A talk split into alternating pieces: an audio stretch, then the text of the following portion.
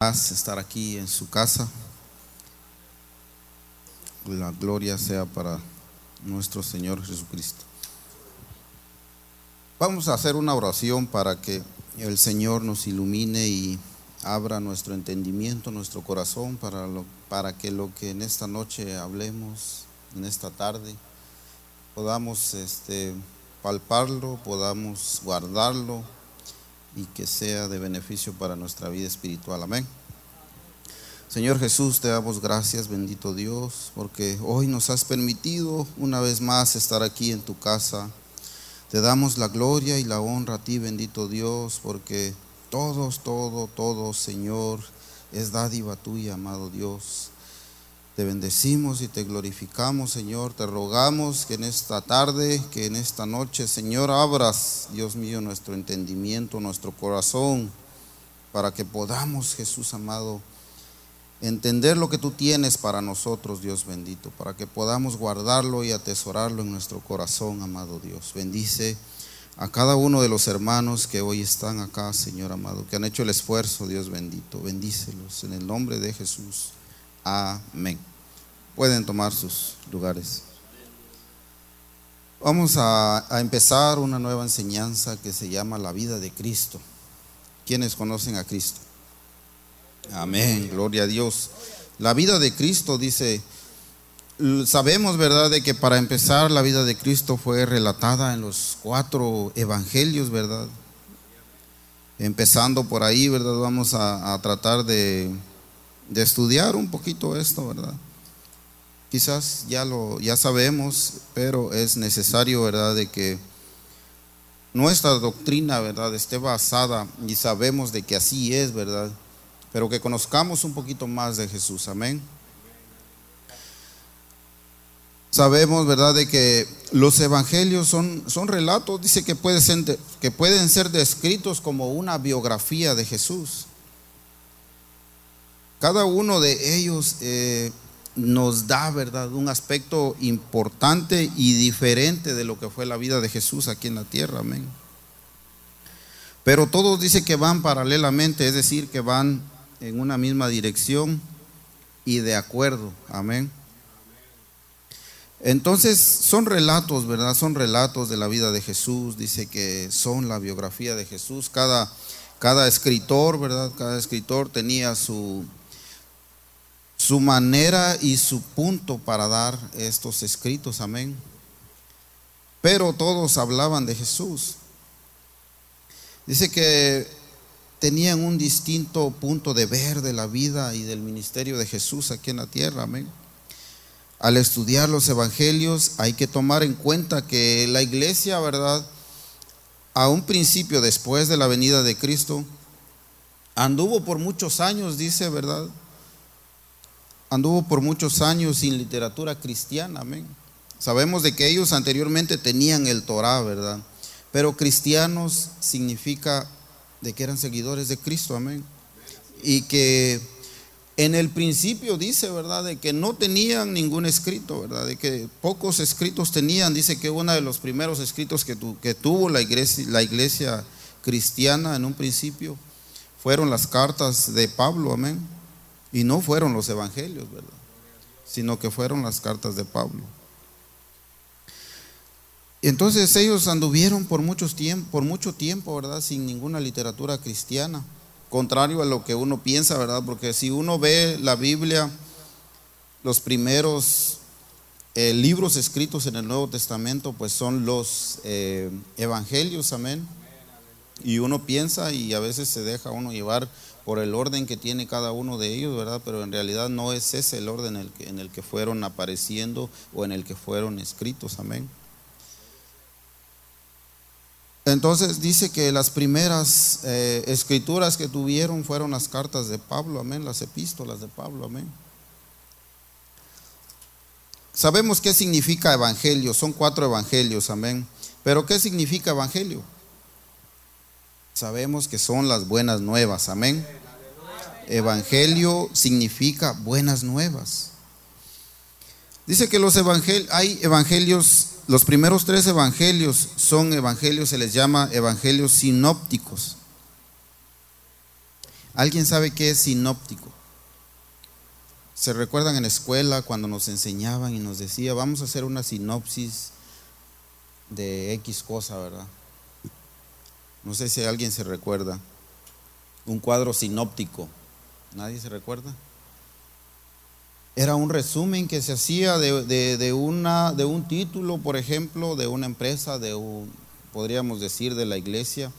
¿Cuál sería el cuadro sinóptico de la iglesia? Pues el pastor, después se divide en, diáconos, en mujeres, en XX, ¿verdad? Eso es un cuadro sinóptico, ¿verdad? De, de, esto tratan, ¿verdad? Los primeros tres evangelios. De resúmenes, ¿verdad? De la vida de Cristo, de resúmenes de lo que Cristo hizo aquí en la tierra, amén. Dice que estos dan un registro igual o paralelo de la vida y obra de Cristo, los primeros tres evangelios, Mateo, Marcos y Lucas. Amén. Estos tres son evangelios sinópticos, como les dije, ¿verdad? Resumidos, muy resumidos, para estudiar este, cuando iban a haber pruebas, ¿verdad? Más que todo de historia, porque eran larguísimas, ¿verdad? Eran libros muy grandes. Uno trataba de hacer una sinopsis, ¿verdad? De los libros que uno tenía que estudiar y hacía un resumen muy breve, ¿verdad? Y de esa manera uno podía recordar de mejor manera, ¿verdad? Para no estudiar todo, todo el libro, ¿verdad? Entonces es un resumen, ¿verdad? Es un resumen de lo que, de la vida de Cristo, ¿verdad? Y de lo que, de las obras que hizo Cristo, amén, acá en la tierra. Esos son los primeros tres, Mateo, Marcos y Lucas. Juan es completamente diferente. ¿Por qué? Vamos a ver por qué. Dice que los evangelios sinópticos acentúan las obras de Jesús. Era lo que les decía anteriormente, ¿verdad? Las obras de Jesús, la vida de Jesús aquí en la tierra.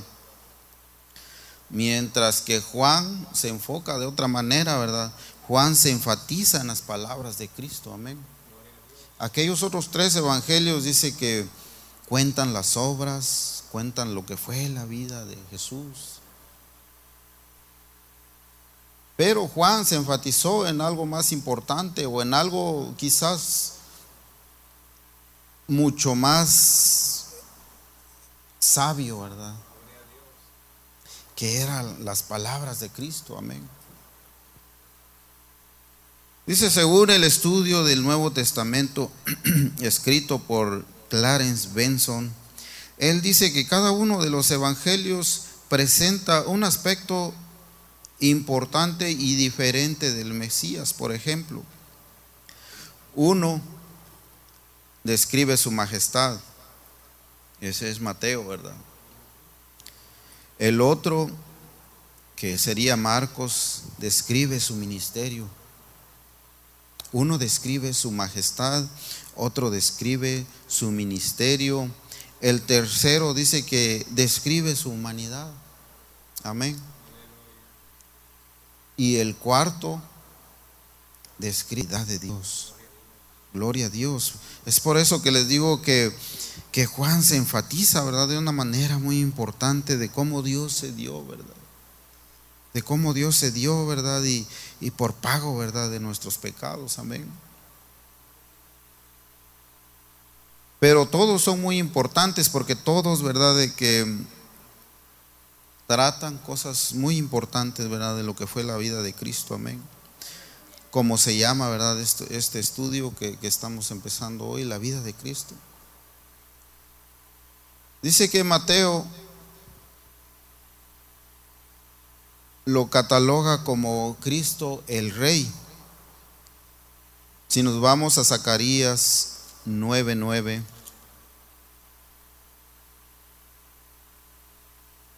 Zacarías 9:9.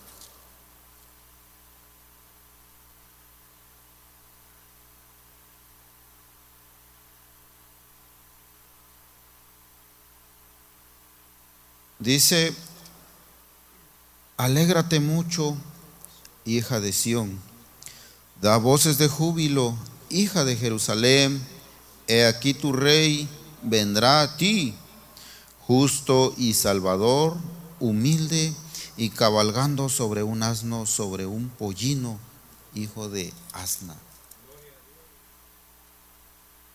Jesucristo sabemos de que entró, ¿verdad?, en aquella, aquella entrada triunfal, ¿verdad?, a Jerusalén, montado en un asno. Y aquí, ¿verdad?, la escritura lo,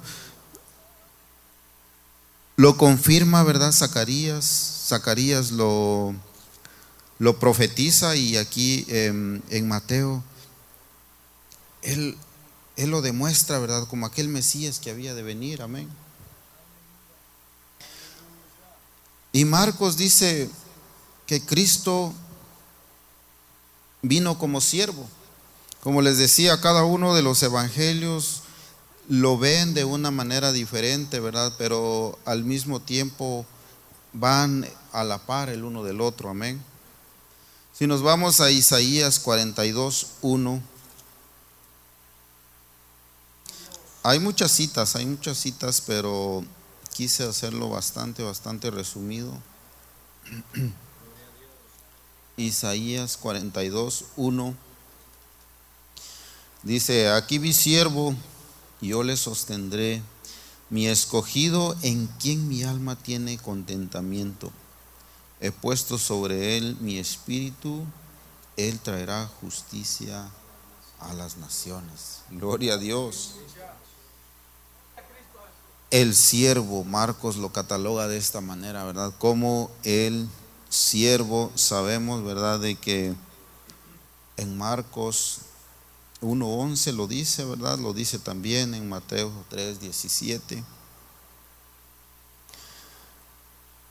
Como el siervo lo cataloga Marcos, amén.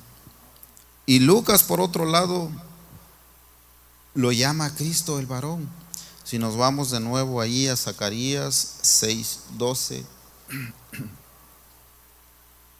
Zacarías 6.12. Como les dije, es un brevísimo resumen. Sabemos de que no lo habíamos estudiado de esta manera, pero para ir entrando, ¿verdad?, en lo que es la vida de Jesús es necesario, es menester irnos a estos libros que profetizaban, ¿verdad?, la vida de Jesús, que profetizaban la venida de Jesús y que posteriormente los evangelios lo confirmaban. Amén. Zacarías 6:12.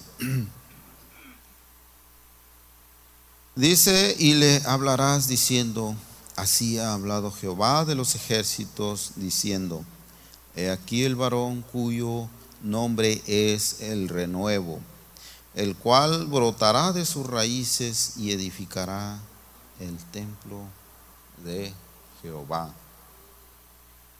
El varón aquí el, el varón dice, cuyo nombre es el que, el renuevo, gloria a Dios, el varón. Y Juan lo llama el Hijo de Dios. Si nos vamos a Isaías 49, Isaías 49.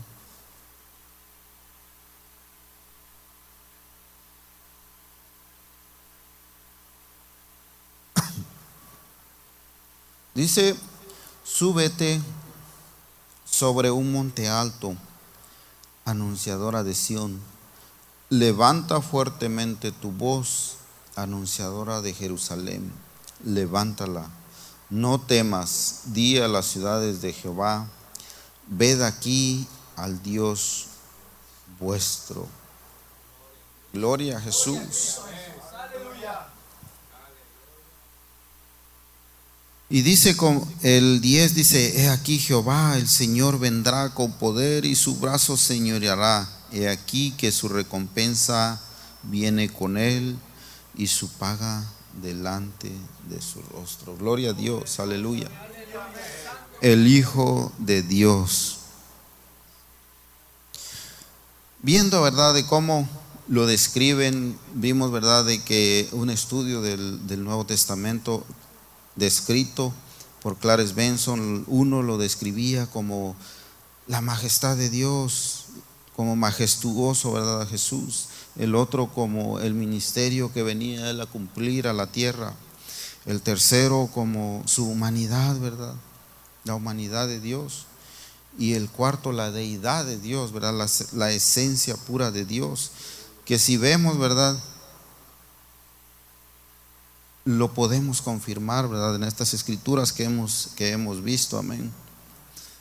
Si estudiamos un poquito el, el Evangelio de Mateo,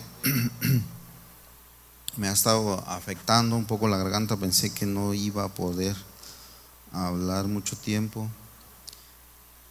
Eh, dice el Evangelio de Mateo, ¿quién fue el autor de este Evangelio? Pues Mateo, pero ¿cómo se le llamaba a Mateo? También, ¿cómo se le conocía a Mateo? Amén. Leví. Dice que este hombre era un judío cuyo hogar estaba en Capernaum. Era un publicano muy querido, ¿verdad?, por sus compatriotas. Todo lo contrario, ¿verdad? Nadie quería a los publicanos como ahora, ¿verdad? A los políticos. Ahora los políticos son los más, como decía aquel programa, los más despreciables, ¿verdad? porque sabemos de que muchas veces se aprovechan, ¿verdad?, de la necesidad de la gente. Más que todo se ve esto, ¿verdad?, en nuestros países, ¿verdad?, donde hay mucha necesidad. Sabemos de que los políticos juegan, ¿verdad?, con la necesidad, con la pobreza y luego que ya tienen pues un puesto ahí, ¿verdad? Este, se olvidan de la gente que los puso ahí, ¿verdad? Se olvidan del necesitado en este tiempo eran los publicanos, ¿verdad? Aquellos que, que cobraban los impuestos, ¿verdad? Aquellos que quizás cobraban más de la cuenta o quizás no perdonaban un solo centavo, un solo denario, eran en, aquellos, en aquel tiempo, creo. Sabemos de que no los querían, ¿verdad? Y más que todo porque como estos hombres eran pues compatriotas del pueblo, los hacían como traicioneros, amén. Los hacían sentir como tales, ¿verdad? Porque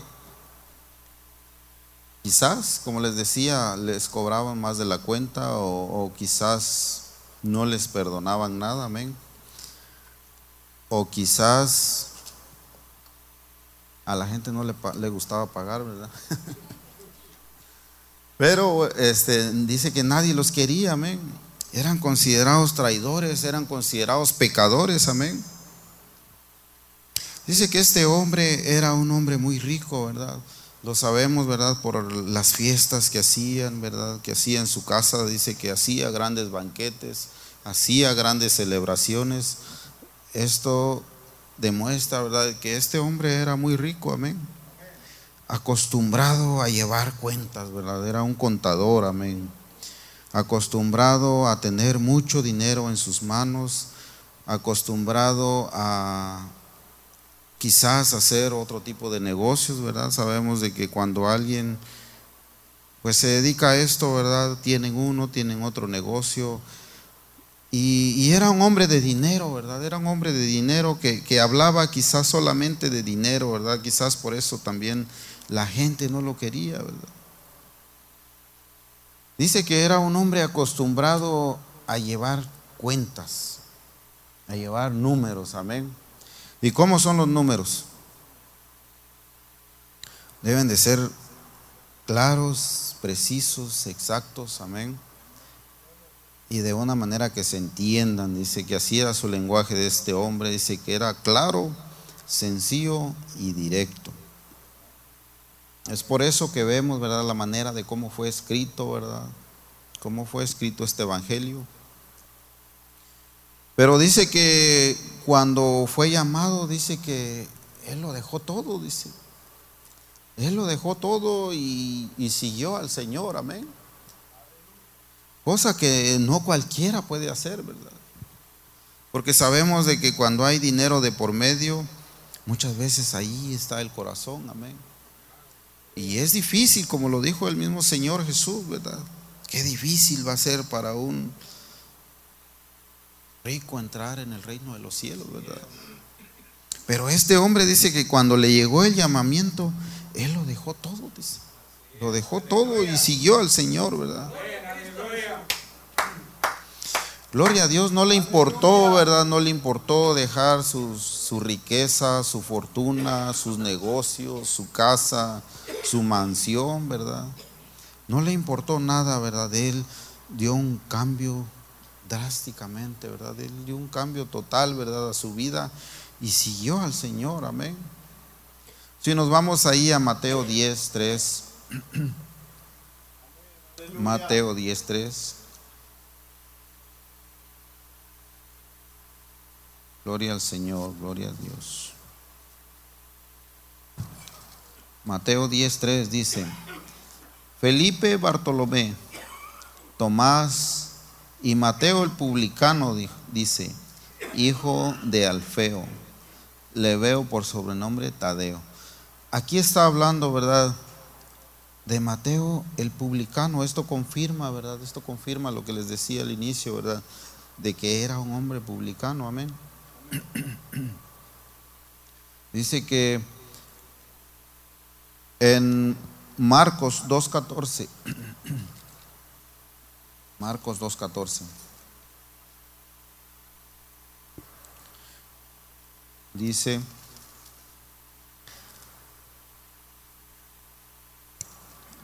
Vamos a ir desde el 13. Dice, después volvió a salir al mar y toda la gente venía a él y les enseñaba, dice y al pasar vio a Leví, hijo de Alfeo. Aquí vemos, ¿verdad? Que también se le denominaba, también se llamaba Leví. Amén. Sentado en el banco de los tributos, era un publicano, públicos, y le dijo, sígueme. ¿Y qué le dijo? Déjame ir a vender mis cosas y después te sigo. Dice, levantándose inmediatamente le siguió, dice. Se determinó y no lo escuchó dos veces, como se dice, ¿verdad? Sino que le siguió en ese mismo instante. Dice, y levantándose le siguió, dice. Qué bonita enseñanza, ¿verdad? Qué bonita enseñanza porque nos da, ¿verdad? Una buena lección. Sabiendo, ¿verdad? De que este hombre tenía muchos bienes, ¿verdad? Y no le dijo, no, déjame avisarle a mis, a mis jefes, ¿verdad? Porque él estaba trabajando, dice que estaba sentado en el banco de los tributos. Y, pero sin embargo, él siguió a Jesús cuando Jesús le hizo el llamamiento. Amén.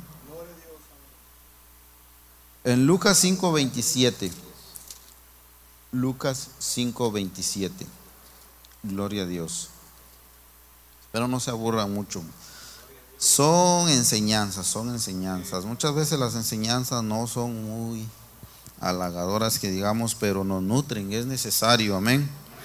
Es necesario y a veces tenemos que apuntar, cuando son enseñanzas tenemos que apuntar, quizás no lo que estoy diciendo yo, pero sí muchas citas que se dicen, porque cuando vamos a la escuela tenemos que llevar un cuaderno, nos piden unos cuantos lapiceros, plumas, como dicen, ¿verdad? Y tenemos que apuntar, ¿verdad? A menos de que tengamos una memoria de grabadora, ¿verdad? Pero tenemos que apuntar, amén.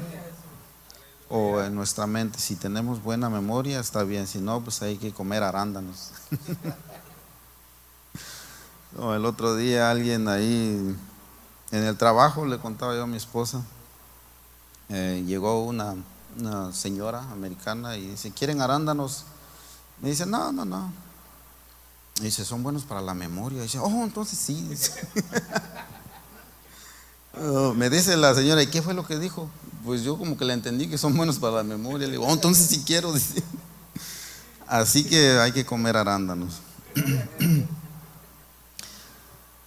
Lucas 5:27, amén. Dice, después de estas cosas salió y vio a un publicano llamado Leví, dice sentado al banco de los tributos públicos y le dijo, sígueme, gloria a Dios. Y dejándolo este todo, dice, se levantó y le siguió inmediatamente, gloria a Dios. Y dice el 29, dice, y le vi, dice, le hizo un gran banquete en casa y había mucha compañía de publicanos y de otros que estaban a la mesa con ellos. Gloria a Dios. No cabe duda, no cabe duda que para el Señor no hay nada imposible. Gloria a Dios. Hasta el más pecador, hasta el más pecador, cuando es llamado, es llamado. Amén. Y no puede resistirse. Dice aquí que había una compañía de publicanos, imagínense. No solo uno, sino muchos. Amén. Así que para el Señor no hay nada imposible, gloria a Dios. Y de esto, ¿verdad? De esto se trata, ¿verdad? De este Evangelio. Pero ¿a quién fue dirigido este Evangelio? A ver, ¿quién sabe? ¿A quién fue dirigido este Evangelio? Estamos en Mateo todavía. ¿Quién, quién dijo yo? ¿A quién, cree, ¿A quién creen ustedes que fue dirigido este Evangelio? Pues a los judíos, según Mateo 16, a los judíos, pero se cree, vamos a leer que dice Mateo 16. Gloria a Dios. Vamos a leer desde el 5, dice aquí. Dice, a estos doce envió Jesús y les dio instrucciones diciendo, por camino de gentiles no vayáis y en ciudades samaritanos no entréis, no entréis. ¿Qué quiere decir esto? Que era para los judíos, amén. Sino id antes a las ovejas perdidas de la ciudad de Israel. A las ovejas perdidas, dice. Entonces se cree, ¿verdad? Según esto, según el verso 6, dice, sino id a las ovejas perdidas de la casa de Israel. Y les dijo, por camino de gentiles no vayáis, dice. Quiere decir que los mandó a un lugar lejos, amén. Y en ciudades samaritanos no entréis, amén. Quiere decir de que estos hombres no se iban a quedar en Jerusalén, amén. Sino que iban lejos, amén. Iban para lejos. Entonces se cree que este libro o este evangelio fue escrito para judíos que estaban afuera del país. Amén. Entonces hacia ellos fue dirigido este, este evangelio. Amén. Porque a veces uno dice, no, pues sí, era dirigido a los judíos, pero se cree que fue dirigido a judíos, pero que estaban afuera. Amén según el verso 6 y según el 5 también, porque vemos ahí, ¿verdad?, que hay un poco de, que nos aclara un poco y, según he leído que, que, sí fue escrito, ¿verdad?, a, a judíos que estaban fuera del país, amén. Mateo 15, 24. Gloria a Dios. Mateo 15, 24. Él respondiendo dijo, no soy enviado sino a las ovejas perdidas de la casa de Israel. Aquí también confirma, ¿verdad?, el verso 6.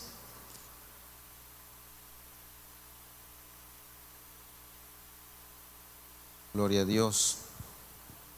Más o menos con esto se entiende, ¿verdad? Se entiende de que fue escrito a judíos, como le dije, que estaban fuera del país. ¿En qué fecha se escribió este libro? Este Evangelio. Muchos dicen que fue escrito más o menos en el año 60 después de Cristo, 60 y 70. Otros dicen que fue del 55 al 65, pero no es mucha la diferencia, ¿verdad? Más o menos esta fue la fecha en la que fue escrita. También, si los que saben mucho de, de historia, Sabemos de que Lucas también fue escrito más o menos, ¿verdad?, en estos mismos años. Y dice que no se sabe si Mateo fue escrito antes o Lucas fue escrito antes. Pero más o menos estos dos evangelios fueron escritos al mismo tiempo. Amén. 55 del podríamos decir del 55 al 70 después de Cristo. Estas fueron las fechas en que este evangelio fue escrito. Gloria a Dios. Es historia, es enseñanza, amén. Dice propósito, ¿cuál era el propósito de este libro, de este evangelio? Dice que el propósito era demostrar que Jesús era el Mesías que había de venir. el Mesías real de la profecía del Antiguo Testamento. Amén. Dice que la figura de Jesús en este Evangelio era la de un rey, como les dije, ¿verdad? Como vimos anteriormente. Amén. Esta era la figura que se tenía en este Evangelio de Jesús, de que Él era el rey y que era el Mesías que había de venir. Amén. Este era el propósito principal de este Evangelio. Amén. Habían palabras claves que fueron enunciadas, ¿verdad? En este Evangelio, cumplido. Dice que fue anunciado muchas veces se habló mucho del reino, amén.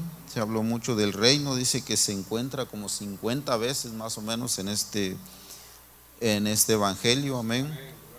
Del reino, también se habló del reino del cielo, que se encuentra como 30 veces en este, en este evangelio. Y sabemos, ¿verdad?, la importancia que tiene este evangelio, ¿verdad?, para, para que nosotros podamos entender, amén, lo que fue la vida de Cristo, amén aquí en la tierra, ¿verdad? Sabemos de que dice que el propósito de, este libro era catalogar, ¿verdad? Este, enfatizar que Jesús era el Mesías que había de venir. Y dice que la figura que tenía de él era del rey. Gloria a Dios.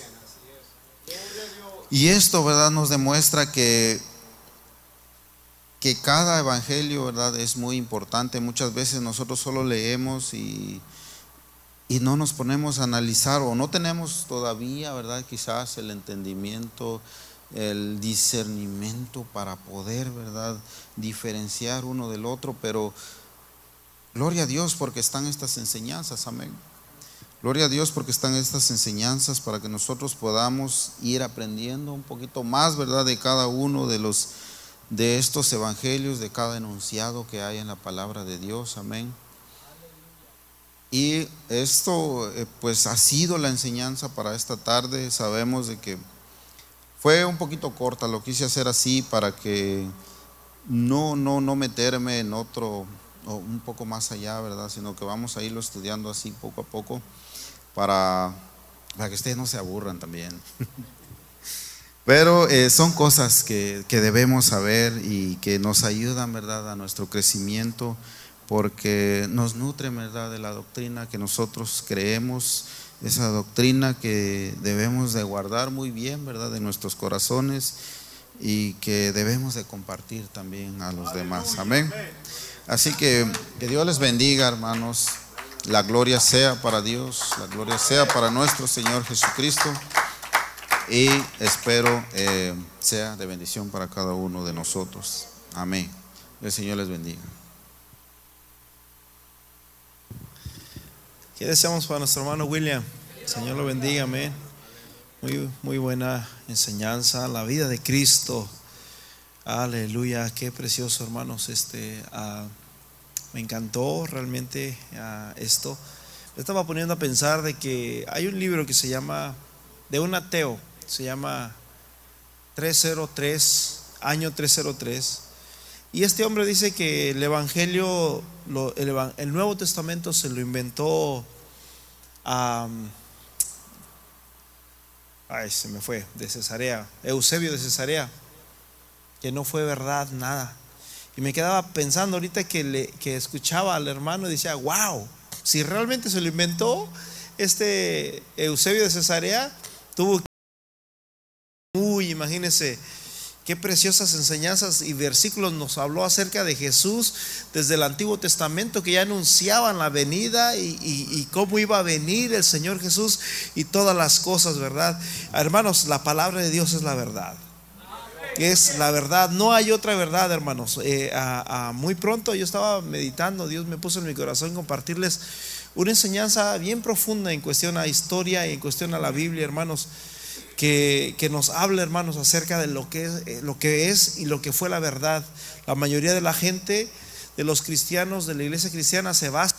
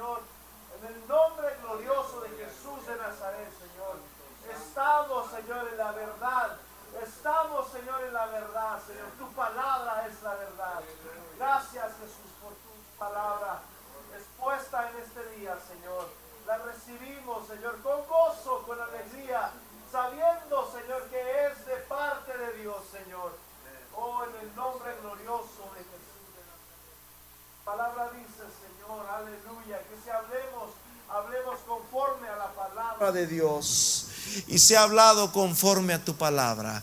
En el nombre glorioso de Jesús. Amén y amén.